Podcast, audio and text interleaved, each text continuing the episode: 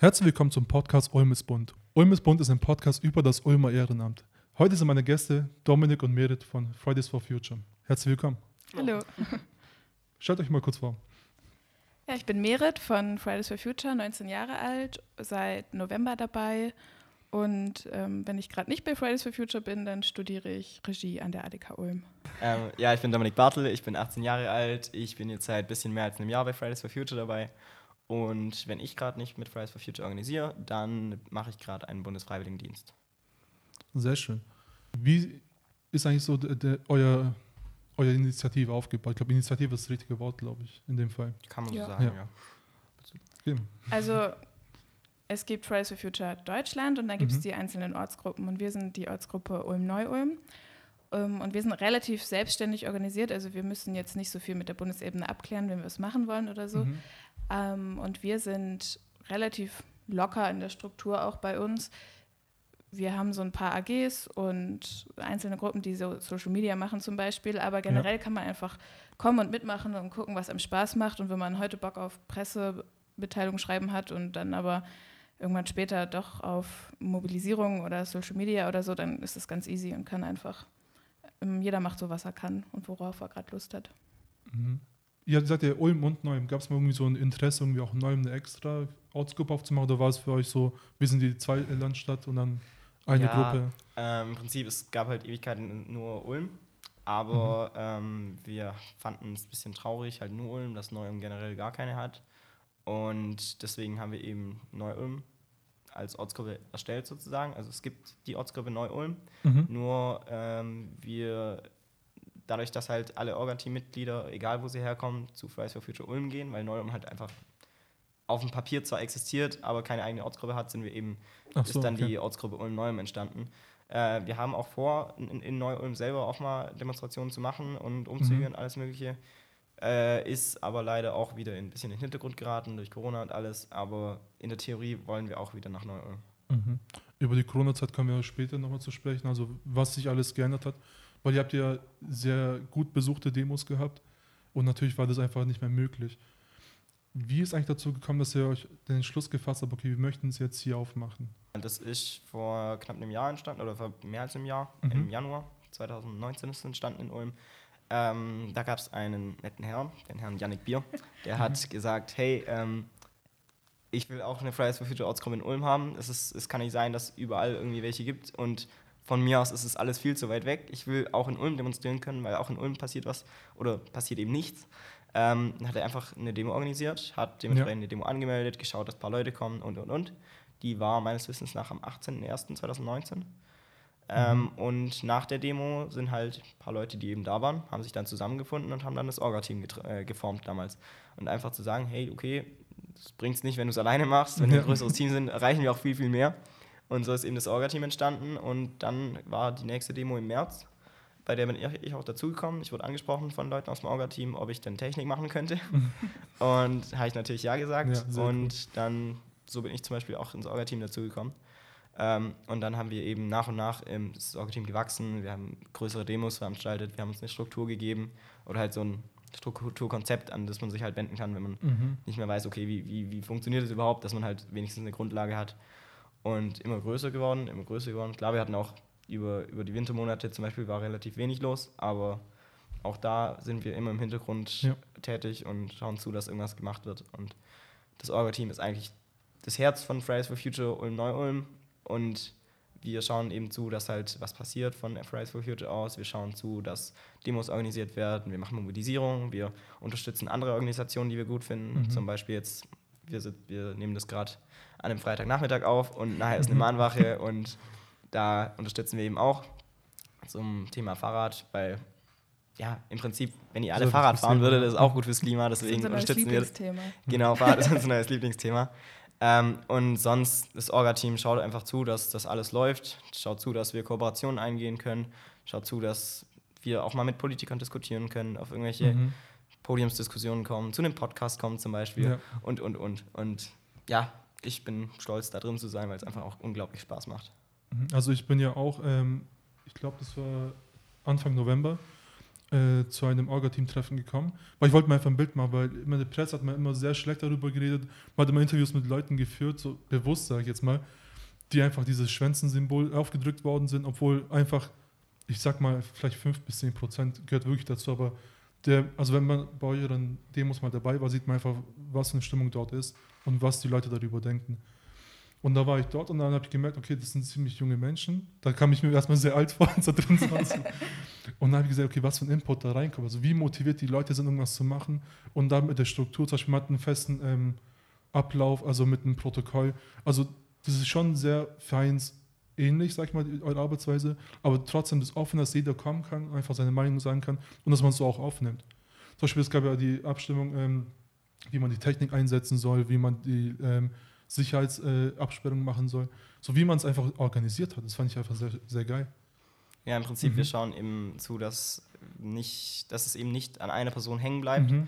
weil, wie gesagt, äh, Fridays for Future Ulm ist durch eine Person gegründet worden dann gab es zwar ein Orga-Team, aber im Endeffekt hingen dann trotzdem alle Organisationen an dieser einen Person halt fest. Und ähm, die wollten natürlich dann auch größere Demos, größere Veranstaltungen und, und, und. Und irgendwann geht es einfach nicht mehr alleine, ähm, weshalb ja, sie sich dann auch irgendwann irgendwie eine Auszeit genommen hat, weil es einfach nicht mehr ging. Und um genau, eben genau das zu verhindern, haben wir gesagt, okay, wir machen genau das Gegenteil. Wir wollen, dass jeder gleich viel zu sagen hat. Wir wollen, mhm. dass jeder seine Meinung einbringen kann, dass jeder seine Ideen einbringen kann und die beste Idee gewinnt dann. Oder eben ein Kompromiss aus den mehreren Ideen. Mhm. Und natürlich, klar, es braucht immer Leute, die halt nicht wirklich über allem drüber stehen, sondern es braucht Leute, die den Überblick behalten, die schauen, dass alles am Laufen bleibt, weil sonst passiert es eben auch wieder, dass es sich zerstreut, dass viele einzelne Leute zwar da sind, aber im Endeffekt nichts mehr zusammenläuft. Also im Prinzip, jeder bei uns hat die gleichen Rechte, jeder von uns ja. kann gleich viel sagen, und es gibt halt eben ein paar Leute, die haben, die haben die Ahnung davon, die wissen, was gerade passiert. Mhm. Die haben nicht mehr Rechte, die dürfen kein Veto einlegen oder gar nichts, aber die schauen eben zu, dass es am Laufen bleibt. genau, das sind aber ja auch mehrere. Also es ist ja auch genau. nicht nur eine, die jetzt den Überblick mhm. behält, so, sondern es sind jetzt so drei, vier Leute, die ähm, so einzelne Sachen, so auch Bereiche sich jetzt aufgeteilt haben. Also gerade läuft es richtig gut, dass wir so ähm, ein paar haben, die wirklich den Überblick behalten und alle anderen machen mit und auch ganz viel. Also es ist richtig gut gerade. Ich glaube, es ist auch eine gute Mischung, so, wenn man beides einfach zusammennimmt. Einmal ähm, ja. Leute, die einfach die Erfahrung haben und wissen, wie es läuft, aber auch ähm, Jugendliche, die einfach was machen wollen und denen auch den Freiraum gewährt. Weil ich glaube, meist hat man einfach das Problem, dass man als Jugendliche schnell in so eine Schublade gesteckt wird. So im Prinzip, du hast keine Erfahrung, so schau jetzt mal zu. und ihr macht das einfach Gegenteil, sagt, wenn ihr Bock habt, dann macht einfach mit. So, ich finde ja. ich, ich find tatsächlich, das Schöne ist, äh, mittlerweile kommen, kommen andere Organisationen auf uns zu, okay. weil, sie, weil sie einfach Ideen brauchen oder weil sie Hilfe brauchen. Wie, wie mache ich eine Demo? Wie, wie funktioniert das am besten? Ihr habt doch schon Erfahrung. Kommen Sie zu uns Jugendlichen. Ich bin jetzt auch erst 18 Jahre alt. Mhm. Ich mache jetzt ein Jahr lang Demos und die laufen halt, weil wir es dementsprechend als Team gut managen können. Und es kommen trotzdem Leute her und sagen, hey, ihr habt Erfahrung. Ja. Und wir haben, der Älteste in unserem Team, sorry Toni, der, der Älteste in unserem Team ist 30 Jahre alt, der ist so jung geblieben, der, der ich, ich mag ihn total, er ist voll nett. Man merkt es nicht. Nein, man merkt es bei ihm wirklich nicht, dass er schon 30 ist, sozusagen.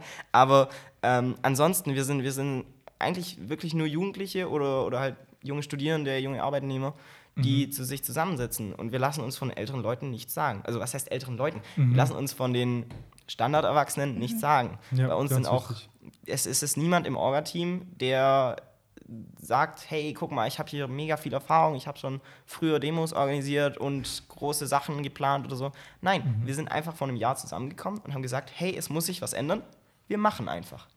Und nur daher haben wir die Erfahrung gesammelt. Was schiefgelaufen ist, muss man eben anders machen. Was mhm. gut gelaufen ist, kann man wieder machen. Vielleicht verbessern, aber man kann es gleich wieder machen. Und niemand von uns hatte Erfahrung. Und das ist auch mhm. immer das Gleiche, wenn, wenn neue Leute zum Orga-Treffen kommen. Ich sage denen, hey, ihr braucht keine Angst, Fragen zu haben. Wir haben alle gleich angefangen. Wir sind da hingekommen und wollten was ändern. Ohne Erfahrung, mhm. ohne, ohne irgendwelche Vorinfos. Ja, es gibt wirklich gar keine Hemmschwelle. Also wenn ihr jetzt noch mitmachen wollt bei uns, wir sind Kommt immer vorbei. für Leute offen. Genau.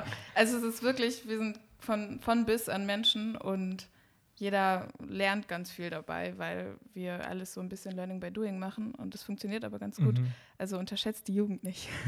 Ja, ist ganz wichtig. Also, ähm, was ich auch cool fand, also ihr habt zum Beispiel jetzt auch einen, der ist äh, älter, wahrscheinlich kennt es auch besser aus, zum Beispiel, zu wem geht man in der Stadt. Aber die Erfahrung kommt eben durch die Fehler. Also ohne Fehler machen kann man einfach nicht lernen. Ich finde auch, wenn man Fehler macht, zum Beispiel, ist ja nicht schlimm. So, gehört einfach dazu. Und was auch noch äh, wichtig ist oder was ich geil finde, ähm, zum Beispiel bei Aufbau dürfen ja unter 18-Jährige nicht mitmachen. Das wusste ich zum Beispiel auch nicht. Das habe ich auch durch euch erfahren. Und es ist halt wirklich so, dass man auch bei Demotag das auch nicht gemacht wird. Also es gibt ja zum Beispiel einige, die sagen, wir machen es nicht und dann lassen sie es doch machen. Aber da gibt es einfach auch so viele Helfer, die euch einfach auch so unterstützen. Mhm. Von Fridays for Future gibt es auch diese, ich sag mal, Abgruppierungen. Äh, Parents for Future und Science for Future kenne ich jetzt. Genau. Ich glaube, glaub, wahrscheinlich gibt es noch mehr. Ja, es gibt noch die Students for Future, mhm. aber ähm, die sind mit uns mehr oder weniger ein Pakt, mhm. weil wie gesagt, wir sind halt Schüler und Studierende als Fridays for Future. Eben, und das zeigt einfach, dass einfach so dieses Zusammenhalt einfach auf einem sehr hohen Level immer gut klappt. So, man, man holt von euch Hilfe, aber gegenseitig bekommt man, also bekommt ihr auch Hilfe. Und das, wie ist das schon, wenn ein aktuelles Ereignis passiert, wo einfach zu wenig Aufmerksamkeit bekommt und ihr nochmal so diesen Denkanstoß äh, mitgeben möchtet? Wie geht ihr zum Beispiel da, da an? Also jetzt ganz aktuelles Beispiel zum Kohleausstieg äh, 2038 mhm. war es so, dass der wurde Freitag beschlossen und dann haben wir so bei uns ähm, auf dem Discord-Server, worüber wir uns organisieren, geschrieben, ja, wir müssen irgendwas machen. Und dann war es tatsächlich keine 24 Stunden vorher, dass wir gesagt haben, okay, wir machen am Montag ein Die-In. Und dann haben wir ja genau Leute mobilisiert, erstmal so in unseren Kreisen, jeden einzeln angeschrieben. und dann natürlich Social Media haben wir Instagram und Facebook-Posts erstellt und darüber dann tatsächlich ein paar Leute zusammengekriegt. Das war jetzt, also das ist ein, eine mega spontane Aktion gewesen, mhm. aber das ist so jetzt das Beispiel aus der Vergangenheit, wo es gut geklappt hat. Genau, also grundsätzlich, wenn, wenn irgendwas brandaktuelles passiert, wo wir sagen, hey, das, das kann einfach nicht sein. Wir haben jederzeit die, wie gesagt, wir sind kein Verein, wir müssen nicht irgendwie lang irgendwas vorbereiten. Wir können jederzeit sagen, hey, das läuft nicht gut. Wir treffen uns morgen einfach und machen was dagegen. Sei es eine mhm. Kreideaktion, sei es eben ein Die-In oder irgendwas ganz Neues, je nachdem, was das eben für ein Thema ist. Ähm, wir können jederzeit einfach sagen, okay, da muss einfach mehr Aufmerksamkeit drauf sein. Und dann schauen wir eben zu, dass die Aufmerksamkeit auch darauf gelenkt wird, indem wir Menschen mobilisieren, die dann, wenn es genug Leute sind, Presse anziehen und dann eben sind wir schon so schnell geht, kommt man eigentlich in die Medien. Also mhm. im Prinzip so schwierig ist es nicht, ja. wenn man will. Ja, das ist, glaube ich, der, der große Faktor, was bei vielen fehlt ähm, dieses Halbwollen, dass man einfach sagt, okay, man will, aber man will halt nicht handeln, sondern ja. eher auf diesen äh, ersten Ebene bleibt. Und wenn man einfach einmal, glaube diesen Schalter umbewegt, dann klappt es eigentlich sehr gut. Was zum Beispiel ähm, wir mal besprochen haben mit Nalan, also von Jugend aktiv, dass einfach, wenn Leute schon aktiv sind in der Gruppe und dann neue Leute dazukommen, dass einfach eher mitgezogen werden. Ja. Und ich glaube, das ist bei euch einfach auch der Fall gewesen, oder? So, wie habt ihr es empfunden? So nach, nach und nach, die ja immer mehr Leute ins Orga-Team dazugestoßen sind. Ja, also als ich neu dazugekommen mhm. bin, war ich erstmal auch beeindruckt, wie gut organisiert diese Gruppe ist. und dann so, wow, okay, äh, die sind hier ja so alt wie ich und machen irgendwie Kooperationen mit der Stadt oder keine Ahnung. Also so eine Demo ist ja schon ein bisschen äh, aufwendig auch zu organisieren. Ähm, aber dann wächst man da voll schnell rein und kriegt dieses ganze Wissen, was man dann irgendwie braucht, um so eine Demo auf die Beine zu stellen, ziemlich gut vermittelt und kann wirklich mhm. immer fragen und dann ähm, macht man Fehler und Leute sagen, ja, hier so, mach doch das nächste Mal das besser und dann ist man auf einmal in der Position, dass andere neue Leute kommen und man selber Sachen äh, weiß und die mhm. sozusagen mitgeben kann. Und das ist dann quasi so ein ständiger Fluss an Austausch auch. Ja, das stimmt. Also ähm, was so eine Demo eigentlich auf die Beine, also wenn man mit den normalen Veranstaltungen anfängt, auf die Beine zu stellen, wo man anmelden muss, und Gegenzug zu einer Demo. Ich glaube, da sind schon die meisten, glaube raus. Also allein von ähm, wie viele Securities, also Securities, mhm. wie viele Ordner braucht man, ähm, wo muss man die Demo anmelden, äh, wo, welche Unterlagen braucht man. Also wer ist verantwortlich? Ich glaube, das ist auch so ein Thema bei euch, weil ihr seid ja kein Feind. Wie ist eigentlich so, wer meldet bei euch die Demos an? Also habt ihr immer einen bestimmt oder geht es einfach mal so durch die Reihe bei euch, durchs Orga-Team? Also im Prinzip, wir, wir machen das relativ spontan. Wir mhm. sagen, ja okay, wir müssen jetzt eine Demo anmelden. Ähm, wir haben dann das Formular vor uns liegen, da gibt es so ein schönes Blatt, da kannst du alles ausfüllen, mhm. schreibst da deinen Namen mit rein, kreuzt da ein Kreuzchen an und so. Ist eigentlich ganz gut. Ähm, aber wir, also man muss, um eine Demo anmelden zu können, braucht man drei Personen. Es kann immer die gleiche Person sein, es mhm. können bis zu drei verschiedene sein. Braucht einmal einen Veranstalter, der rechtlich dafür haftet, der halt das Ganze okay. mhm. offiziell halt veranstaltet. Das muss jemand über 18 sein. Und dann haben wir noch eine, ähm, einen Veranstaltungsleiter oder Versammlungsleiter, der okay. halt dauerhaft vor Ort sein muss. Der darf, glaube ich, ab 16 sein sogar. Und ähm, dann haben wir noch Was haben wir sonst noch für Ja, eine die Person? Kontaktperson, die das anmeldet und Genau, die wir haben, wir haben noch eine anmeldende Person, also Mhm. wer auch immer das anmeldet, muss auch noch drauf verschrieben sein, der Okay. hat dann den Kontakt zur Stadt. Und diese drei Personen braucht man eben, wie gesagt, es kann auch theoretisch die gleiche sein. Also wenn ich jetzt sagen würde, hey, ich will jetzt eine Demo anmelden, ich bin über 18, ich kann alle drei Personen selber machen. Mhm. Ähm, aber wir schauen eben zu, dass es weitestgehend halt drei verschiedene Personen sind, Ja. dass halt nicht eben alles an einem hängen bleibt. Und ähm, wer dann die über 18-jährige Person ist, die theoretisch haftbar macht oder haftend ist, ähm, das, das kommt dann immer relativ spontan, wer halt gerade Zeit hat, wer, wer gerade mitorganisiert und und und. Weil ähm, es ist jetzt nicht so, dass wir jetzt so große Verantwortung haben, wenn wir die haftende Person sind. Weil im Endeffekt ist jeder für das verantwortlich, was er macht. Also wenn ich Ja. jetzt auf irgendeine Demo gehe von Leuten, die ich nicht mag und rumrandaliere und irgendein Auto zerstöre, dann habe trotzdem ich das Auto zerstört und nicht die Ja, Demo. klar. Ja. Deswegen, also da werden wir dann, da werden dann Privatpersonen schon selber be befasst, aber Mhm. im Großen So und Ganzen. rechtlich braucht man halt jemanden, der wo der Genau, Name Ja, man braucht halt irgendjemand, der unterschreibt. Ja, genau. Ja, vor allem, ich glaube, ansonsten darf ja keine Versammlung ab. Ich glaube, bis 20 Personen muss man nicht anmelden, was darüber hinausgeht, meine ich. Ist, also vor Corona jetzt natürlich wieder was anderes. Ja. Ähm, muss man ja ähm, eine Anmeldung einbringen, dass es eine öffentliche Versammlung ist und nicht Genau, einfach eine also zufällige äh, Versammlung von 1000 Personen. geht, geht tatsächlich auch, ähm, Mhm. wenn man eine Spontandemo zum Beispiel macht, also Okay. spontane Demonstration. Ähm, die darf dementsprechend nicht oder frühestens 24 Stunden davor beworben werden. Ich glaube, dass da auch irgendwie Rechte drin sind, dass du zum Beispiel keine große Soundanlage aufbauen darfst oder Mhm. oder oder. Also halt schon ein bisschen was, das man hört, aber Ja. du kannst jetzt nicht einfach so ein Festival-Ding aufstellen, weil das ist halt dann doch nicht in 24 Mhm. Stunden organisiert. Ähm, und so eine Spontandemo kannst du halt dann machen, wenn irgendwas brisant ist. Wenn zum Beispiel der Kohleausstieg ist und dann kommt raus, okay, die sind dafür gestimmt, dann kann ich sagen, hey, okay, ich rufe jetzt dazu auf, dass in 24 Stunden eine Demo ist, kommt alle und wenn da über 1000 Leute kommen, ist es auch kein Problem. Mhm. Die muss man nicht anmelden. Alles andere, über 20 Personen, muss angemeldet sein. Mhm. Und das ist an sich gar nicht so schwer. Es bringt halt ein bisschen was mit sich. Genau, Mhm. an sich die Anmeldung ist nicht so schwer, aber ähm, danach, danach kommen, danach kommt, ja. kommen viele Aufgaben. Dann kommt- Ja, ihr habt ja schon vorhin erwähnt, ähm, die Route zum Beispiel ist immer so ein Thema, wenn ihr zum Beispiel nicht an einem Platz bleibt, sondern einfach auch mal ähm, durch die Stadt marschiert, Genau. kann einfach äh, eben schon sehr viel Probleme auftauchen. Ja, das stimmt leider. Ja. Ähm, an sich, so eine, so eine Laufroute ist gar nicht so kompliziert zu erstellen. Du gehst auf Mhm. Google Maps, schaust dir die Straßen an und sagst, ich will da von da und von da und von da nach da laufen Mhm. und am Ende will ich da rauskommen. Dann zeichnest du die Route ein, schickst du der Stadt und sagst, so will ich es haben. Dann sagt die Stadt, ja, okay. Und dann spricht sie mit der Polizei, ob das funktioniert. Und Wenn dann möglich. sagt die Polizei nein. Genau, dann sagt die Polizei meistens nein und dann müssen wir irgendwas ändern. Und wir schauen zu, dass wir, oder eigentlich schauen wir immer zu, dass wir halt ein Gespräch mit der Stadt und der Polizei haben, plus da später noch ein, Polizei, äh, ein Gespräch mit der SWU, dass wir eben dementsprechend keine Straßenbahn blockieren und dass, dass die halt wissen, was wir vorhaben, Mhm. falls irgendwas sein sollte, dass die halt davor schon in, in Kenntnis gesetzt worden sind.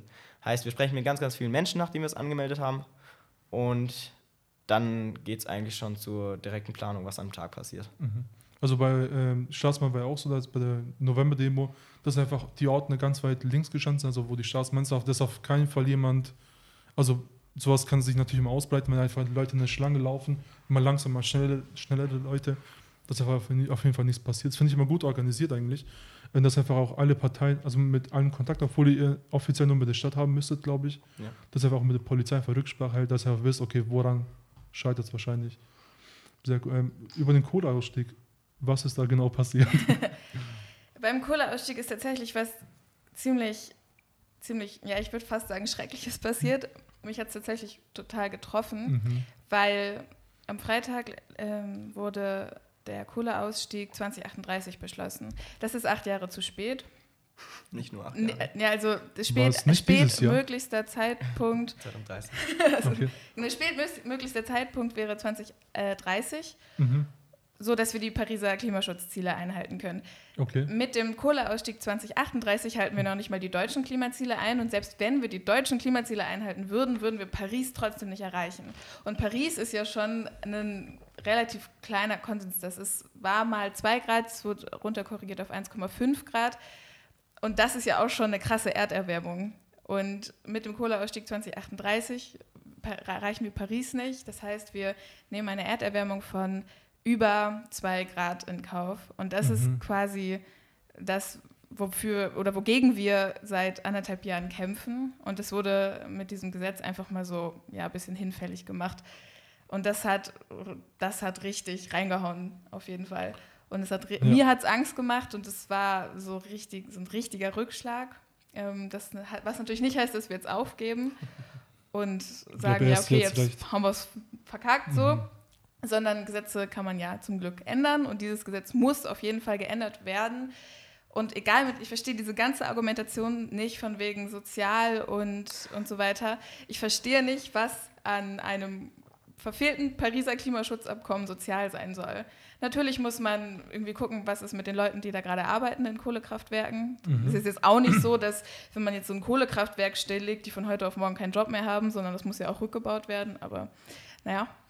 Ähm, Vor zehn Jahren, das hat genug Zeit zum ja. ja, genau. Es hat genug Zeit und letztendlich unterstützt man Kohleunternehmen mit 40 Milliarden Euro, die einem faktisch gesprochen einfach nicht mehr den Markt bedienen. Man rettet ja sonst auch keine Unternehmen, weil der Markt irgendwie die jetzt rausgekickt hat. Und da ist es jetzt der Fall, weil da viele Arbeitsplätze ranhängen, das verstehe ich. Aber wie gesagt, sozial verträglich ist es nicht, wenn man Paris nicht erreicht. Da wird, es gibt viel größeres Leid auf der mhm. Welt für alle Menschen, wenn, wenn wir die Erderwärmung nicht unter zwei Grad halten.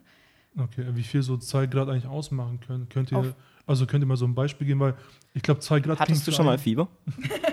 ja. Hat, hattest du schon mal 39 Grad Fieber? Ist ja okay. Ja. Mhm. Hattest du schon mal 41 Grad Fieber? Das sind zwei Grad mhm. und es kann, es kann um Leben und Tod entscheiden. Mhm. Aber Deswegen, das meine ich eben so, die zwei Grad klingen, also es klingt nach zwei Grad, so nach dem Prinzip. Natürlich, ob jetzt mein, ob jetzt mein Wasser, mal, was ja? weiß ich, acht oder zehn Grad aber das muss man sich erstmal bildlich vorstellen egal. können. Das muss man sich erstmal bildlich vorstellen können. Ja, das, das ist. Das Traurige an ja. diesen zwei Grad ist eben, dass zwei Grad wirklich schon sehr viel sind, vor allem für die, für die Tierwelt. Mhm. Das ist einfach sehr, sehr viel Temperaturunterschied im Durchschnitt. Natürlich, es geht nicht darum, dass heute zwei Grad mehr sind als gestern. Das ist ja nicht das, ist nicht das Thema. Aber mhm. dass generell sich das, das Durchschnittsklima oder das Durchschnittswetter sozusagen aufheizt und generell die Erde einfach wärmer wird, da haben die Ozeane Riesenprobleme mit, weil sie halt eben wärmer werden. Dementsprechend viele, viele Fische sterben werden, weil sie sich einfach nicht dran gewöhnen können, weil sie noch nie gewohnt waren, dass es mehr so warm ist. Da haben viele, ähm, viele Tiere an Land das Problem, weil mhm. einfach Dürren kommen, weil es weniger regnen wird, weil es einfach weniger Wasser in den Seen zum Beispiel in Afrika gibt.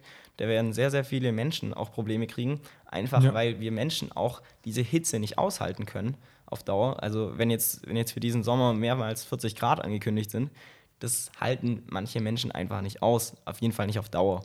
Und es wird, so leid es mir tut, das sagen zu müssen, aber es wird zu einem Massensterben kommen werden und auch wir Menschen werden darunter beteiligt werden. Es gibt leider viel zu wenig Studien darüber, wie viele oder wie viele Menschen überhaupt jetzt schon Klimatote sind.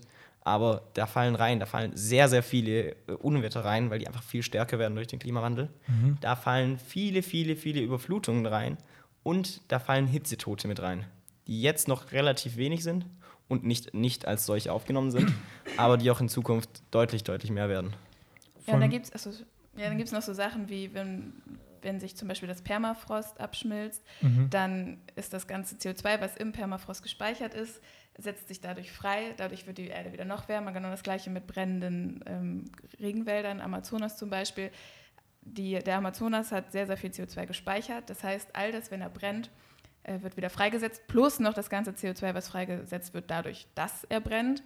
Und das sind solche so, so Reaktionsketten, die wir irgendwann nicht mehr aufhalten können. Dadurch wird es immer, immer schlimmer und immer, mhm. immer, immer mehr. Und es wird Klimaflüchtlinge ohne Ende geben. Wir waren 2015 schon überfordert.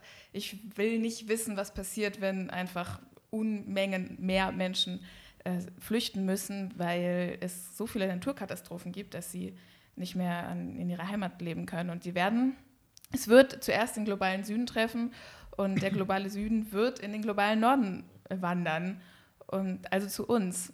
Also zu sagen, das betrifft uns nicht, das ist ja sowieso schon ja, mehrfach widerlegt worden, ähm, betrifft uns spätestens dann, wenn die ganzen Menschen, die aufgrund unserer schlechten Klimapolitik der letzten 100 Jahre zu uns kommen und dann wahrscheinlich ja genauso schwierig aufgenommen werden, wie es 2015 der Fall war. Also solche Sachen muss man einfach immer mitdenken. Mhm. Ja, das meine ich, diese 2% eben, was das alles ausmacht, also was es jetzt schon alles ausmacht, ist ja, ja schon krass. Und wenn man jetzt in die Zukunft denkt, noch 2%, äh, 2 Grad mehr, sorry.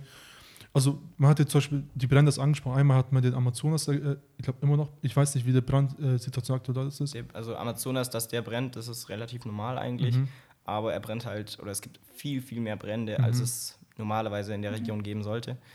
Ähm, dass ein Wald brennt ja. an sich ist auch nichts Schlimmes, das passiert nun mal, weil dadurch sterben alte Bäume ab, dadurch entsteht neuer Boden, dadurch können neue Bäume wieder wachsen.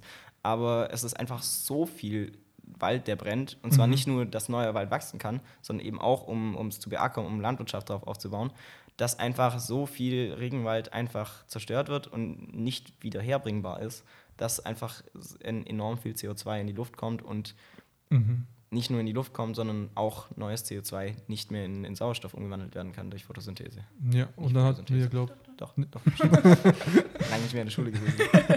und dann hat man natürlich Australien den krassen Fall, wo einfach sehr viele ja. Tiere darunter gestorben sind. Ist auch, glaube mit der Hitze natürlich, also es gibt ja sehr viele Tiere, die eben kurzatmig sind. Und dann, wenn ich an meinen Hund denke, so, wenn es irgendwie 30 Grad hat, ist die schon platt wenn man überlegt, 40 Grad, dann können wir die nicht mal bei uns in den Garten lassen. Ja. Und da ist auch immer bei uns in den Gruppen immer so eine Warnung, so wenn er eben warmer wird, äh, die Hunde nicht rauslassen, also dass die einfach immer kontrolliert und, und sich gegenseitig hilft. Das ist einfach, also mit der Hitze ist mittlerweile die letzten Jahre ist echt schlimmer geworden.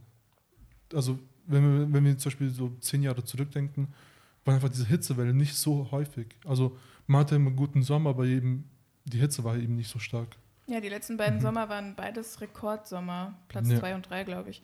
Also es wird immer, immer heißer und die Winter werden immer kürzer und auch wärmer. Mhm. Also das sind auch so Auswirkungen, die wir hier schon spüren. Ja, wenn man überlegt, wir hatten mal zuletzt ein weißes Weihnachten. Das, also, das hat auch, das gehört auch zu meiner Kindheit, so, ja. obwohl wir kein Weihnachten feiern. Aber ich finde, Weihnachten ist immer so eine Zeit, wo einfach jeder runterkommen kann, so entspannen ja. kann, Jahresausklang. Und das fehlt einfach, wenn man so Weihnachten bei Sommertemperaturen feiert. Das, das ist auch nicht das Gleiche. Ja, das ist einfach so. Ja, ich, ich, kann mich noch gut daran erinnern, als wir, als ich ein Kind war, eben mhm. ähm, noch mit dem Schlitten vor zur Dorffeuerwehr gefahren sind, weil die immer Weihnachtsbäume verkauft haben. Und okay. da dann einen Tannenbaum auf den Schlitten gepackt haben und durch den Schnee wieder heimgefahren sind. Ja. Und heutzutage, also ich bin bei der Feuerwehr, ich habe auch relativ lange eben bei genau diesen Weihnachtsbaumverkäufen mhm. mitgeholfen. Aber ähm, wenn man das eben dann sieht, dass, dass da seit Ewigkeiten einfach kein Schnee mehr lag, mhm. generell nicht, dann ist es halt auch wieder echt traurig. Also nicht nur traurig, es ist auch schlimm, aber es ist, es ist einfach traurig, weil mhm. ich werde meinen Kindern niemals zeigen können, was Schnee ist, wenn ich nicht weit fahre. Und das finde ja. ich schon sehr erschreckend, wenn man bedenkt, dass, dass Deutschland oder dass vor allem jetzt unsere Region eigentlich so weit sein sollte, nicht, nicht so weit sein sollte. Nochmal. Ähm, mhm. Das finde ich insoweit schon erschreckend, weil unsere Region eigentlich eine Region ist, wo es Schnee geben sollte. Weil wir ja wir sind einfach in einer Klimazone, in der es Schnee geben sollte, wenn es kalt wird, wenn Winter ist. Mhm. Aber wenn es dementsprechend sich aufheizt und gar kein Schnee mehr da ist, dann ist es doch ein erschreckendes Zeichen. Ja, 2018 hatten wir den Fall, dass einfach bis, glaube also im März angefangen hat äh, zu schneien. Weil, also daran kam ich hin, weil ich habe damals noch eine Kreisliga fotografiert und da wurden alle Spiele, glaube ich, bis April abgesagt. So halt zwischen März und April muss halt überlegen, ist eigentlich so Frühlingszeit, wo alles wieder aufblüht und dass auf einmal so ein Wintereinbruch kommt, ist natürlich auch wieder so ein Zeichen so mehr Hitze und dann natürlich, dass sich alles so ein bisschen nach hinten verschiebt. Das kommt halt alles durcheinander, das ganze mhm. Ökosystem. Genau. Ähm, euer, also wir haben ja noch ein bisschen darüber gesprochen, so was die anderen Ortsgruppen machen. Euer Hauptanliegen ist ja natürlich der, das Klima oder die, ähm, mir fällt das Wort nicht an, Klima, das Klimabewusstsein hier, mhm. vor allem äh, nicht nur in der Regional, sondern auch natürlich darüber hinaus. Wie ist eigentlich aktuell ähm, die Situation in Ulm so? Wie sehen, also was macht die Politik dafür? Jetzt die Ulmer um, Politik? Ja, um die ein bisschen in den Arsch zu treten. ah, ja, also Ulm macht relativ wenig leider, ähm, bis gar nichts. Also mhm. gerade, wie gesagt, unser großes Thema sind die Fahrradwege und Fußwege und mhm. wir haben Forderungen an den Baubürgermeister von Winning übergeben. Und dann, das sind immer so tolle Treffen, da kriegt man dann von den Verantwortlichen gesagt, ja, und wir unterstützen euch und wir finden das ja auch gut und was ihr da macht und ihr habt ja auch recht. Mhm. Und wir standen dann da so, ja, und? und wann baut ihr endlich mal Fahrradwege in Ulm? Oder habt ihr schon mal was von einer Fahrradampel gehört? Ähm, also das heißt, ja, aber dann kommt immer so, ja, wir sind ja nicht der richtige Ansprechpartner, bla bla bla. Ähm, am Ende hängt immer alles am Gemeinderat und selbst irgendwelche, mhm. wenn man dann irgendwelche Forderungen stellt, dann kommen irgendwelche Gegenforderungen von irgendwelchen Autofanatikern und so. Und das sind immer so Punkte, wo ich da stehe und denke, klar, wir brauchen auch eine gesellschaftliche Debatte darüber. Und natürlich dürfen auch Autofahrende ihre Meinung sagen. Mhm. Aber man muss es trotzdem immer unter diesem Vorzeichen Klimakrise behandeln. Wir müssen unsere, unser Leben verändern und uns einschränken. Und wenn es heißt, dass wir weniger Auto fahren müssen. Und verstehe ich, dass man irgendwie das nicht möchte oder so. Also eigentlich verstehe ich es nicht, aber dass man sich dagegen wehrt aber wir stehen dann da immer so und ich denke mir immer so, ja, ähm, eigentlich habe ich hier doch das Totschlagargument mit, sorry, wir haben hier eine Klimakrise am Laufen und wir müssen jetzt alles daran setzen, die zu keiner Katastrophe werden zu lassen.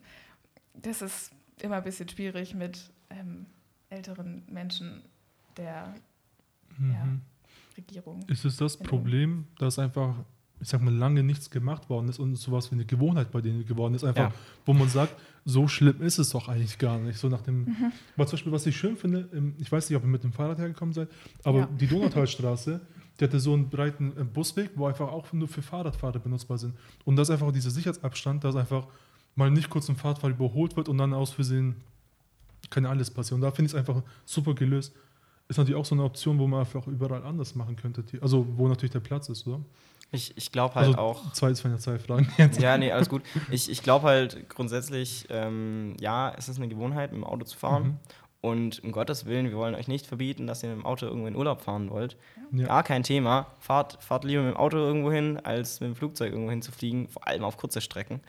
Aber niemand hat euch gesagt, dass ihr euch einen dicken SUV kaufen sollt, um damit die 20 Meter zum Bäcker zu fahren da, das, sind, das sind solche Sachen, so, so kurze Vergnügungsfahrten, sage ich jetzt mal. Was heißt Vergnügungsfahrt? Ich, es ist auch okay, wenn ich mal meinen Oldtimer im, im Sommer halt auf eine, auf eine Ausfahrt fahre oder so. Mhm. Das ist auch kein Thema. Niemand will euch das verbieten. Aber denkt davon nach, bevor ihr ins Auto steigt, ist es wirklich nötig? Oder kann ich jetzt, wenn ich ans andere Ende zum Dorf war, auch kurz mit dem Fahrrad fahren, um meinen mhm. Freund zu besuchen oder so? Und solche, solche Fahrten sind eben das Problem, weil dadurch entsteht halt so viel unnötiges CO2 das, ja, wie der Name schon sagt, das ist halt einfach unnötig und genau das ist eben das Problem. Niemand will, niemand will verbieten, dass ihr generell Auto fahrt. Das ist eine unglaublich gute Erfindung, dieses Auto. Aber benutzt es mit Bedacht. Ja, und auch muss von der muss die Struktur geschaffen werden, dass Mobilität nachhaltig ist. Und wir können jetzt natürlich immer auf die Individualperson schimpfen, mhm. aber letztendlich bringt uns auch individuelle Konsumkritik nicht ans Ziel, sondern es muss eine, eine Mobilität geben in ganz Deutschland, überall eigentlich, dass jede Einzelperson nachhaltig sich fortbewegen kann. Und, dazu gehören E-Autos, dazu gehören aber auch ein, zum Beispiel kosten, kostenloser ÖPNV und so weiter. Also man kann jetzt natürlich den Finger heben und auf äh, alle schimpfen, die nach Auto fahren. Und natürlich ne, die unnötigen Fahrten auf jeden Fall auch anprangern. Ja. Aber letztendlich ist auch das wieder nicht individuelle Verantwortung, sondern die der Bundesregierung, die der, die der Staaten, die von Europa, von mhm. allen, weil ähm, man verfällt immer so leicht in so individuelle Kritik. Aber äh, selbst wenn jeder von uns jetzt ähm, eine Sache in seinem Leben nachhaltiger verändern würde, ähm, werden wir nicht, würden wir das nicht erreichen weil die, das System und die Struktur unserer Gesellschaft einfach keine nachhaltige ist. Und bevor jetzt irgendjemand wiederkommt mit, ja, guck, wir können doch gar nichts tun, das muss die Bundesregierung machen. Nein, Endlich. auch die Stadt Ulm kann einen Fahrradweg bauen. Und auch die Stadt Ulm kann sagen, nein, ich möchte nicht mehr, dass diese Straße voll befahren wird. Mhm. Was weiß ich, wir, wir sperren die Straße, weil man kann immer noch anders fahren. Und das wird einfach eine Fahrradstraße. Und durch solche Maßnahmen, die eben auch die Stadt Ulm machen kann, sogar nur die Stadt Ulm machen kann. Sogar nur die Stadt Ulm machen kann. Äh, durch eben genau diese Maßnahmen kann wirklich was bewegt werden. Und wir von Fridays for Future, for, äh, Hilfe. genau, wir von Fridays for Future Ulm, wir sind jetzt nicht der Meinung, dass, äh, oder wir wollen nicht sagen, ja, wir müssen unbedingt auf Bundesebene was ändern. Ja, müssen wir. Aber wir kommen da erstmal nicht ran. Wir sind nur, Stimmt, nur ja. paar Menschen aus Ulm, die sagen, hey, es muss sich was ändern. Und deswegen ist unser Ziel auch nicht, die Weltpolitik zu beeinflussen, Klar, indirekt natürlich schon. Mhm. Aber unser Ziel ist vor allem, regional was zu ändern, dass eben Ulm von mir aus auch gerne ein Vorreiter wird in dem Thema. Dass Ulm sagt, hey, wir haben so viele Radwege, wir wollen übel die geile Fahrradstadt werden. Wir wollen schauen, dass, dass wir unseren CO2-Fußabdruck senken, dass gesamter Strom in Ulm halt nur Ökostrom ist. Oder, oder, oder. Da gibt es so viele Punkte, die man machen könnte. Und wenn Ulm einfach sagt, okay, wir wollen Vorreiter werden, dann wird es was. Und wenn dann andere Städte sehen, hey, guck mal, Ulm macht ja voll viel, mhm. dann ziehen die auch nach. Und so können wir dann im Endeffekt doch wieder mehr bewirken als Eben. nur regional. Aber dazu muss auch die Stadt leider mal aufstehen und was machen. Eben zum Beispiel ähm, ging also im Thema Diskriminierung und Rassismus, die ganze Veranstaltung haben die schon sehr viel, vor allem im letzten Jahr bewirkt.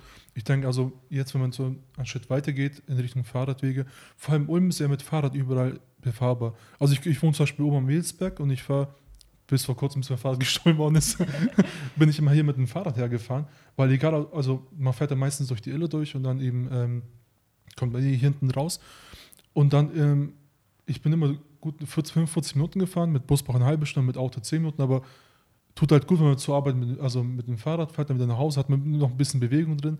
Klar, wenn jetzt einer jetzt auf der Baustelle arbeitet, irgendwie 8, 9 Stunden, dass er keine Lust hat, irgendwie ein Fahrrad zu fahren, ist okay, aber diese unnötigen Fahrten eben zum Bäcker, weil ich habe mich auch irgendwann gefragt, also der Bäcker ist irgendwie zu Fuß 10 Minuten entfernt, mit dem Auto eine Minute, bin ich auf dem Auto gefahren.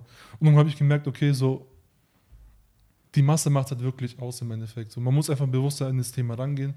Auch, also auch äh, wenn wir weitergehen, natürlich zum Beispiel so Fleischkonsum, wie, was isst man, wie gesund ist es eigentlich oder wie wird es alles hergestellt. Das geht alles auch viel weiter, so wenn man äh, mehr ins Detail geht. Man muss einfach, wenn du schon sagst, auf Bundesebene muss viel geändert werden, muss der Druck von unten, also von der lokalen ähm, Gemeinderäte nach oben viel stärker werden, dass überhaupt da was gemacht wird. Weil ich glaube, wenn einfach kein Druck nach oben kommt, so denken sich ja, wir müssen ja nichts machen. So ist ja nichts, oder? Natürlich, wenn, wenn kein Druck von unten kommt, dann, mhm. dann kann, können die weiter auf ihre Lobby. Also ich will jetzt Lobby generell nicht verteufeln. Es mhm. gibt Lobbyismus ist an sich kann was Gutes bewirken. Genau. Ja, es ist Interessensvertretung, so wie wenn ich jetzt zu Merkel gehe und sage, hey, hier, guck mal, ich finde das nicht gut, mach mhm. da mal was anderes. Im Prinzip ist das genau das gleiche mit Lobbyismus. Aber es gibt eben, oder es gibt eben sehr, sehr große Lobbys, die nicht wirklich auf Klimaschutz achten. Mhm. Und solange von unten kein Druck kommt, solange die Regionalpolitiker nicht auf die Landespolitiker gehen, solange die Landespolitiker dann nicht auf die Bundesebene hochgehen, solange da kein Druck kommt, dann hören die halt auf ihre Lobbyisten, weil die haben ja keine anderen Anlaufstellen für Informationen. Und da ist eben, da ist eben der Punkt, wo man sagt, hey, die Regionalpolitik muss was ändern, mhm. damit es eben nach und nach nach oben durchdringt. Okay, was ich immer be bewundernswert, äh, bewundernswert ja. was ich bewundernswert finde, ist einfach, wie viel Zeit Schüler da investieren. Weil, also zu meiner Zeit war es so, wir hatten von 8 bis 1 Schule, dann zweimal die Woche Nachmittag, dann war es gut. Wir haben letztens mit Schülern geredet, die haben gemeint, wenn die mal, wenn die mal äh, Kurzschule haben, ist es bis 3 Uhr nachmittags. Ja. Also sie haben teilweise 40 Zeitstunden in der Woche, wo sie nur für Schule investieren. Und dann fordert man noch so ein bisschen die Jugendlichen auf, ja, macht ihr doch was obwohl die teilweise länger in den Schulen sind als, ähm, also plus da kommt auch die Lernzeit, die Vorbereitung, Nachbereitung, als Leute zum Beispiel, die einen Vollzeitjob haben. Wie ist es eigentlich bei euch?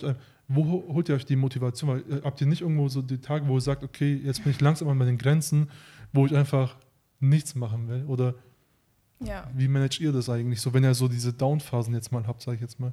Ja, voll. Also es ist mega anstrengend. Ich weiß jetzt nicht, wie es, also bei mir ist es, ich habe zwei Jobs, dann studiere ich und dann bin ich okay, gerade auch noch, mal, ja. sehr viel bei Fridays for Future.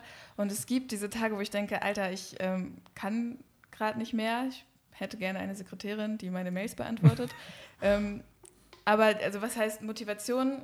Ich kann nicht anders als äh, Aktivistin zu sein, weil mhm. das aus einem also einem ganz, ganz tiefen Gefühl kommt. Das klingt jetzt so ein bisschen, aber ähm, es ist wirklich ich, als ich verstanden habe, wie ernst es mit der Klimakrise ist, habe ich richtig, richtig Angst gekriegt. Also Panik eigentlich schon. Ist jetzt irgendwie ein bisschen blöd darüber zu sprechen, so, aber ähm, also manchmal kommt es auch immer noch hoch. Mhm. Und ich kann nicht anders, als mich dagegen ähm, einzusetzen und dafür was zu verändern. Und natürlich gibt es diese Tage, wo man denkt, äh, ich möchte bitte nicht mehr. aber äh, dann ist Aufhören oder Aufgeben auf jeden Fall nie eine Option weil mhm. es am Ende irgendwie um unsere Zukunft geht und, und um, um unser Leben, wenn man es jetzt mal ganz salopp sagt. Und das ist eben nichts, wo ich sagen kann, nee, sorry, da kümmere ich mich jetzt nächste Woche drum. Stimmt. Ja, auf jeden Fall. Also, wie gesagt, ähm, es, ist, es, ist nicht, es ist nicht einfach so, ja, okay, ich mache halt jetzt mal was, sondern im Endeffekt, das ist eigentlich wie ein Hobby. Du willst dein Hobby unbedingt nachgehen, weil mhm. es ja unglaublich viel Spaß macht. Und dementsprechend bleibst du auch dabei. Und wenn, wenn irgendwas in dem Hobby nicht funktioniert, dann arbeitest du daran oder dann, dann mhm. verbesserst du es und machst weiter, bis es endlich funktioniert. Stimmt, ja. Und genauso kann man sagen, okay, ich will, dass der Klimawandel eingedämmt wird.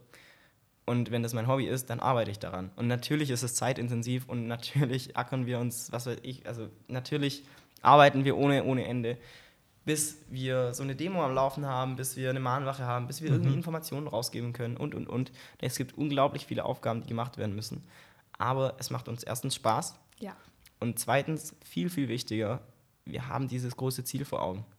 Wir, mhm. auch wir wollen irgendwann, oder nicht alle natürlich, klar, jedem selbst überlassen, aber auch ich will irgendwann ein Kind haben. Und ich möchte nicht, dass dieses Kind in einer Welt lebt, wo es sich nicht mehr zu leben lohnt, weil es keine Natur mehr gibt, es gibt keinen Wald mehr, du sitzt nur noch drin, weil es draußen zu warm ist und, und, und. Und ich will eben, dass auch mein Kind irgendwann Lebens-, ein lebenswertes Leben hat. Und das ist eben mein Beweggrund, um zu sagen, hey, es kann so nicht weitergehen. Und mhm. ab dem Moment, wo du sagst, es kann so nicht weitergehen, musst du einfach was dagegen tun. Das ist dann so ein Bedürfnis und wie jedes andere Bedürfnis, es muss halt gestillt werden, indem du halt bewusst irgendwas dagegen machst. Mhm. Und du wirst aber auch belohnt. Also auf den Demos ist immer mega die geile Stimmung. Und das sind wirklich so Tage, wo ich denke, so, Alter, wir kriegen das irgendwie hin, alles. Und das verfliegt dann relativ schnell wieder. Bei in dem Moment auf diesen Demos ist es wirklich so nur so ein ja, fast berauschendes Gefühl. Also das ist ja. Ja, also vor allem, ihr habt ja auch ziemlich gute besuchte Demos. Ich glaube, die, im Sommer war ja ziemlich krass, da war ich nicht dabei. Ja. Ich war ähm, mhm bei dem Regenwetter dabei, wo auch noch sehr, sehr viele Menschen dabei ja, waren, ja. bis zum Schluss. Und als ich gegangen war, wo es noch stockdunkel war, waren noch, ich glaube, ich weiß nicht, so 300, 400 waren locker noch auf dem äh, Marktplatz, wo ich mir dachte, okay, die Motivation ist da, also man will handeln. Und jetzt liegt es natürlich an den Leuten, die Entscheidungen treffen können oder eben, äh, was umsetzen können, dass sie es einfach auch machen. Was habt, also so die Erfolge, so was ihr jetzt erzählt habt, also unter anderem, ihr habt Demos, die gut besucht sind, was habt ihr so außerdem jetzt erreicht zum Beispiel ein Ziel jetzt, was ihr umsetzen, also ich habe es ein bisschen scheiß formuliert, sorry. was habt ihr schon umsetzen können hier in Ulm? Also gibt es schon irgendwas, was ihr konkret erwähnen könnt? Ja, wir ähm, schreiben uns das so ein bisschen auf die Fahne, dass die mhm. SWU ihre Grundstromversorgung komplett auf Ökostrom umgestellt hat, unter anderem mhm. auch auf Druck von uns. Das ist so ein ziemlich großer Erfolg schon. Ähm, aber ja, es muss weitergehen auf jeden Fall. Das reicht mhm. leider auch, das reicht nicht.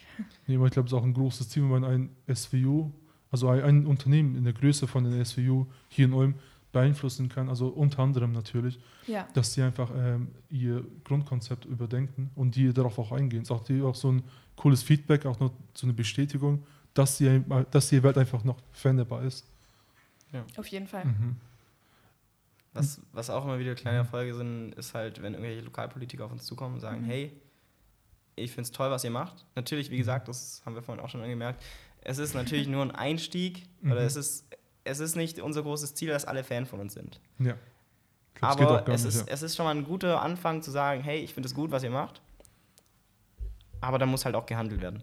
Und dementsprechend, wenn, wenn wieder irgendein Politiker auf uns zukommt, ist es auch wieder ein kleiner Erfolg, weil wir haben sein Interesse geweckt. Und sobald wir da das Interesse geweckt haben und wenn wir da dranbleiben und wenn es genug Politiker dann irgendwann sind, dann können die eben wieder wirklich was ändern in ihrer Politik für unsere Stadt. Und dementsprechend, also es geht nicht immer um die riesengroßen Erfolge mit zum Beispiel der SWU, dass sie wirklich einfach die Grundstromversorgung auf Ökostrom umgestellt haben, was halt echt einfach krass ist. Ja. Ähm, ja. Sondern es geht halt, es geht halt auch einfach um die ganz vielen kleinen Erfolge, die man sieht, einfach, hey, cool, die Organisation findet es voll gut, was wir machen, die unterstützt uns, obwohl die gar keine Klimaorganisation sind. Und mhm. solche Sachen in die Richtung. Mhm. Und, oder, oder wenn ein Artikel in der Presse kommt oder so. Jedes, jedes kleine Detail, das halt das uns weiterbringt, jede, jede bisschen mehr Aufmerksamkeit, die wir kriegen, mhm. ist einfach schon ein Erfolg, weil je mehr Leute davon was mitkriegen, desto mehr Leute machen sich Gedanken und desto mehr Leute verstehen, wie kritisch die Situation eigentlich ist.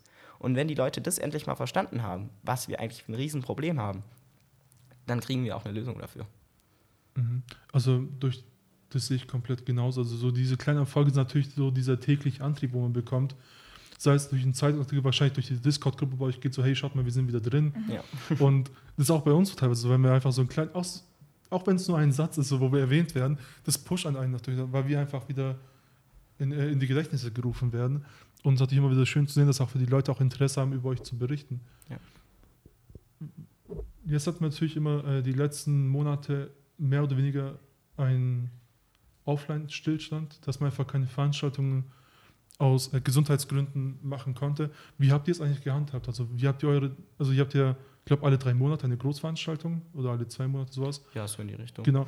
Wie habt ihr also eure Ritual trotzdem weitergeführt, eure Rhythmus äh, wir haben, einbehalten? Wir haben erstmal ein Ritual oder Rhythmus mhm. komplett unterbrochen. Wir hatten für den 24.04. eigentlich eine große Demo geplant, mhm. die wir dementsprechend sehr, oder wir haben zwar schon angekündigt, dass da was sein wird, wir haben aber dementsprechend erstmal keine Infos mehr weiter rausgegeben, weil es eben mit Corona angefangen hat. Ja. Und haben dann dementsprechend die auch komplett abgesagt, haben auch bei der Stadt Ulm gesagt, hey, wir machen da nichts und alles Mögliche.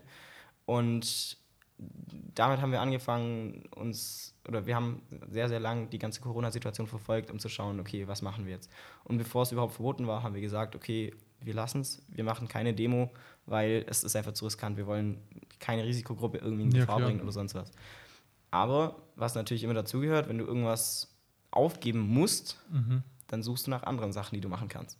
Und deswegen haben wir ähm, erstmal haben wir gesagt, okay, so ein wird komplett virtueller Protest, wo wir halt nur im Internet irgendwelche Leute Fotos posten, ist zwar schon cool, aber mhm es erreicht nicht unsere Zielgruppe. Unsere Zielgruppe natürlich sind Jugendliche, wenn wir auf Demos gehen, mhm. aber unsere Zielgruppe im Sinne von, wer was ändern kann, sind halt eher doch ein bisschen ältere Menschen.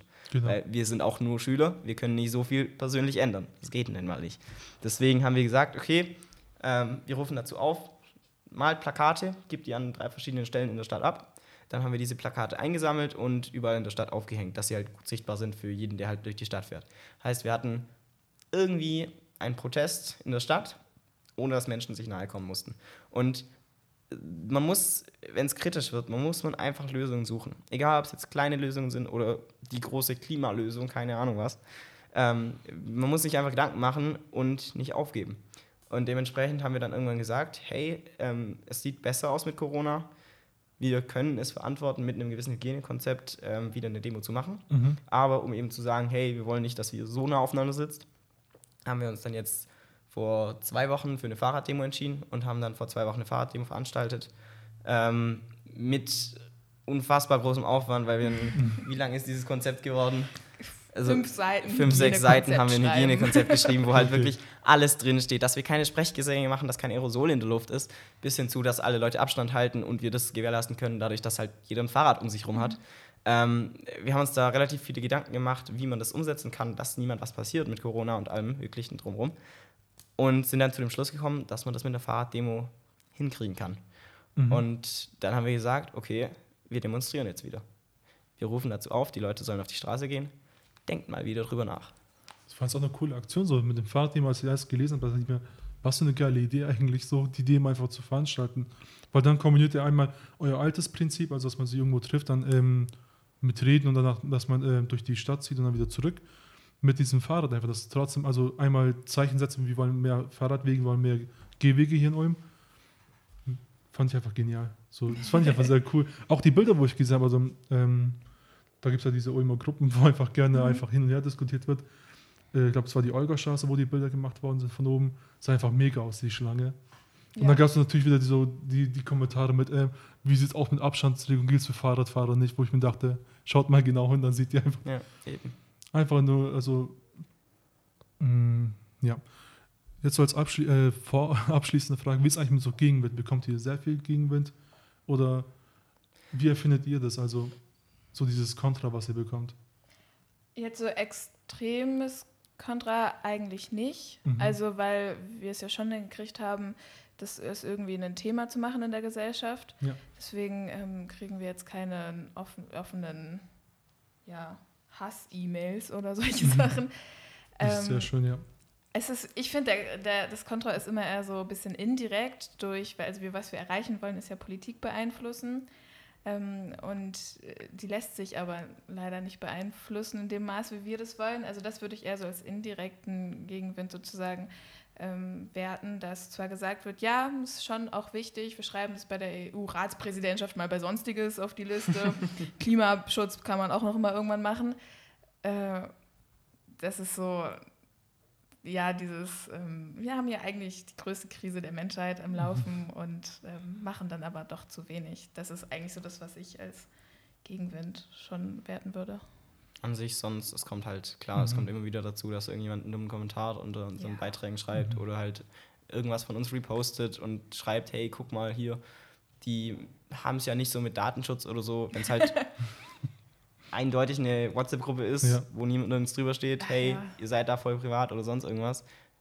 Jeder, der in eine WhatsApp-Gruppe reingeht, weiß, hier sehen mich alle anderen auch. Mhm. Und wer wirklich so viel mit Datenschutz am Hut hat, der nutzt auch kein WhatsApp.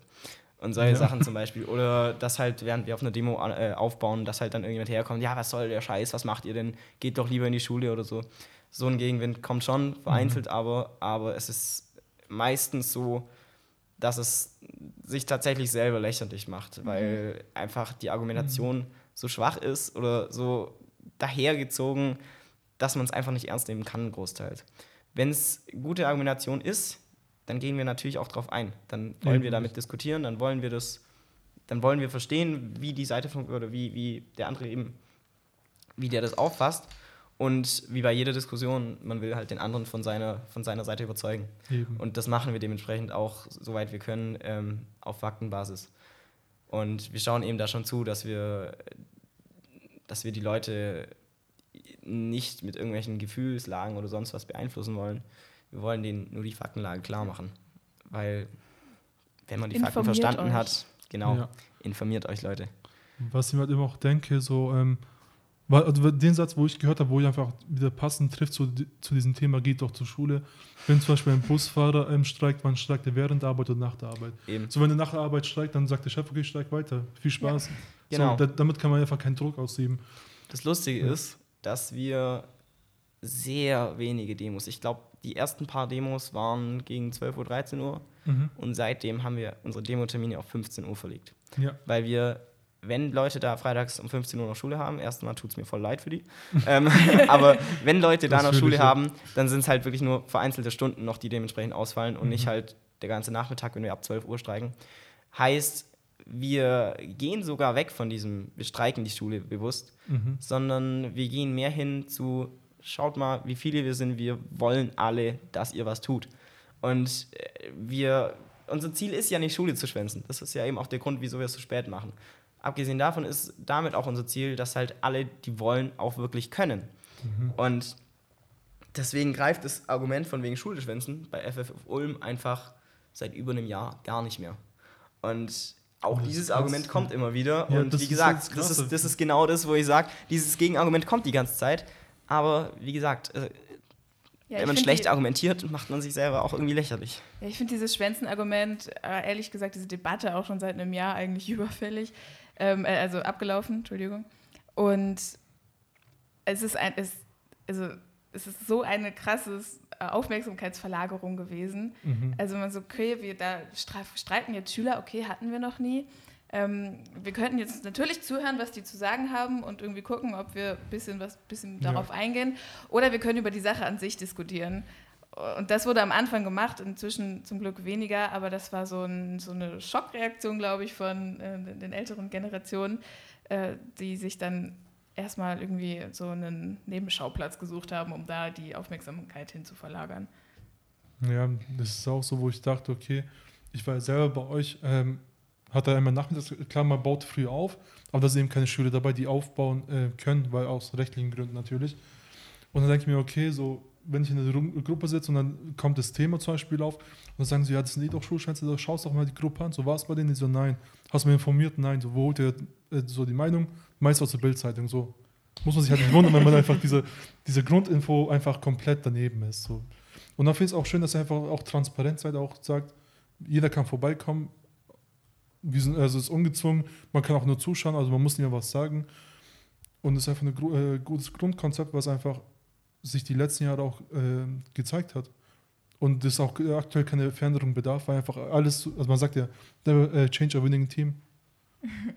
Was leider einige falsch interpretiert haben in der man, Politik. Man, man, kann ein wirklich gewinnendes Team, ja. wortwörtlich, man kann es schon ändern mhm. und es kann auch weiter gewinnen, wenn man daran arbeitet. Und, und wenn, wenn, es sich anpasst. Nicht nur anpassen, auch, aber wenn sich die neuen Leute integrieren und die alten Leute sich dazu bereit erklären. Ja. Und dann funktioniert es auch, dass jederzeit neue Leute dazukommen, dass alte gehen und dass ein ständiger Wechsel ist, Mhm. solange eben die Informationsweitergabe gegeben ist. Ja, auf jeden und Fall. das passt gerade so schön rein. Mhm. Ähm, wenn ihr wollt und wenn ihr es jetzt gerade gehört habt, äh, erstmal voll cool, mega cool, dass ihr euch für das Thema interessiert. Ähm, wenn ihr was machen wollt, schreibt uns einfach an. Schreibt uns auf Instagram an, Fridays for Future Ulm. Schreibt uns da einfach an oder kommt in eine WhatsApp-Gruppe von uns, findet ihr auf unserer Website ffulm.de Oder eine E-Mail. oder eine E-Mail an fridaysforfutureulm.is. Ganz gerne irgendwas rausschneiden, wenn es zu viel ist. Aber Nein. schreibt uns einfach an, egal wo, wo ihr uns findet. Ihr könnt uns immer irgendwie anschreiben. Und wenn ihr Interesse habt, irgendwie mitzuhelfen, sagt, hey, ich finde es voll cool, was ihr macht. Oder könnt ihr auch nicht sagen, aber einfach sagen, hey, ich will, ich will mitmachen. Wie kann ich mitmachen? Und dann sagen wir euch auch gerne, ja klar, komm da und da dahin oder komm in unser Online-Meeting oder sonst irgendwas. Und dann kann jede, wirklich, wirklich Jeder jeder, kann Einzelne was. kann mitmachen. Niemand ist zu klein dafür, irgendwas zu verändern. Wenn ihr wollt, kommt zu uns. Wir machen alle zusammen irgendwas Großes. Also alle Links und Profile verlinkt ihr unten in den Shownotes. Da kann man auch alles lieber anklicken. Man ist ja bequemer. Oder Ja, so. ja, ich war, bei mir war es auch so. Ich habe euch ja angeschrieben, habe gemeint, hey, ähm, cool, dass äh, in der Orga-Treff kann ich einfach vorbeikommen. Die so, ja klar, komm vorbei. Ja. Genau. Und da ist auch cool, dass ihr immer woanders seid, dass ihr einfach auch für die Leute, die zum Beispiel von also reinfahren müssen, dass ihr immer mal was von der Stadt sehen, sag ich jetzt mal. ja, aber das ist sehr schön. Also ähm, als aller, jetzt kommt zur abschließenden Frage, was kann man noch von euch jetzt für die Zukunft erwarten? Also was steht jetzt an? So, äh, wo kann man euch äh, treffen? Von uns kann man in Zukunft Mhm. erwarten, dass wir nicht aufhören. Ganz, ganz wichtig. Ja. Ja, der, wir kämpfen so lange, bis wir das Paris Abkommen eingehalten haben. Das ist auch so ein Ziel, wo ich denke, in zehn Jahren ist auf jeden Fall machbar. Nach zehn Jahren denkt man halt so, ah, das, das 18 Jahre ist ziemlich viel Zeit. Ich, ich lebe gerade erst so lang. Ja. Deswegen, aber Kann man was schaffen? ja, Muss auf jeden man. Fall. Ich habe auch was geschafft in der Zeit. Okay, also vielen Dank fürs Kommen vielen Dank für eure Worte. Wie schon gesagt, also alle wichtigen Infos äh, pack nochmal in die Infos, äh, in die Shownotes. Jetzt. War auf jeden Fall cool. Ja, Ja. vielen Dank, dass wir kommen durften. Danke Sehr, fürs sehr. Zuhören. Ist okay.